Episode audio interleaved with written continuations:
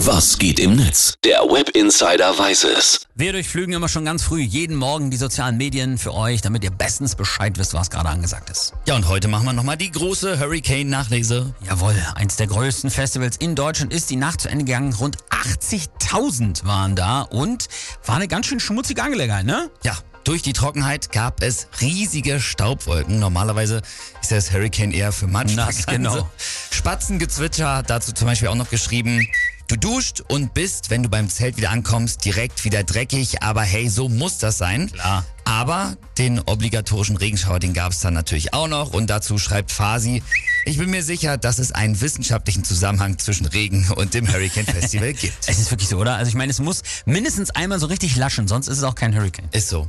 Dann äh, gibt's aber auch ein paar kritische Stimmen im Netz, also jetzt so zum Thema Trockenheit und Temperatur. Der User Thistleblower schreibt, die Wassersituation hier beim Hurricane Festival ist inzwischen unverantwortlich und gefährlich geworden. Die Leute drängeln sich für das Wasser fast tot, während die Zugänge zu den leeren Wasserstellen hinter den Wellenbrechern versperrt bleiben und niemand eigenes Wasser mitbringen darf. Bei den Temperaturen geht das einfach nicht. Absolut richtig, da bitte ganz schnell auch sauber nacharbeiten. Ja, finde ich auch.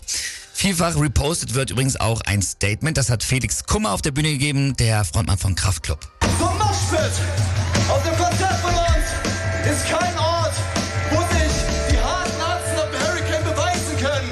Ein Moshpit auf einem Kraftklub-Konzert ist ein Ort, wo sich alle wohlfühlen sollen. Ganz besonders und speziell auch die Girls.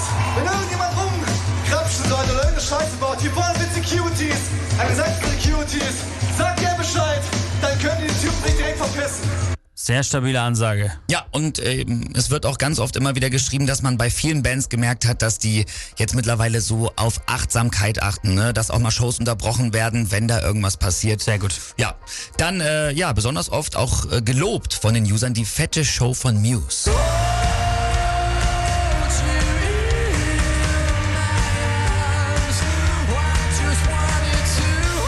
Also, was man da so sieht, krass, auch krasse Lightshow, aber auch Queens of the Stone Age wurden gelobt und Billy Talent, bei denen gab es übrigens auch eine Unterbrechung, da war nämlich ein Flitzer auf der Bühne.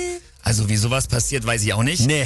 Und äh, einige Künstler haben auch schon getwittert. Dan Palmer, der ist von Zebrahead, der hat geschrieben, I think the official count was 11 Circle Pits today at Hurricane Festival. Fuck yeah, Germany, ich liebe dich. Willst du übersetzen? nee, das reicht schon, das ist perfekt. Ja, aber halt elf Circle Pits auf dem Konzert von Zebrahead, das ist schon echt krass. Und ich Mega. denke mal, also machen wir einen Strich drunter, das Hurricane Festival wieder ein absoluter Erfolg dieses Jahr gewesen.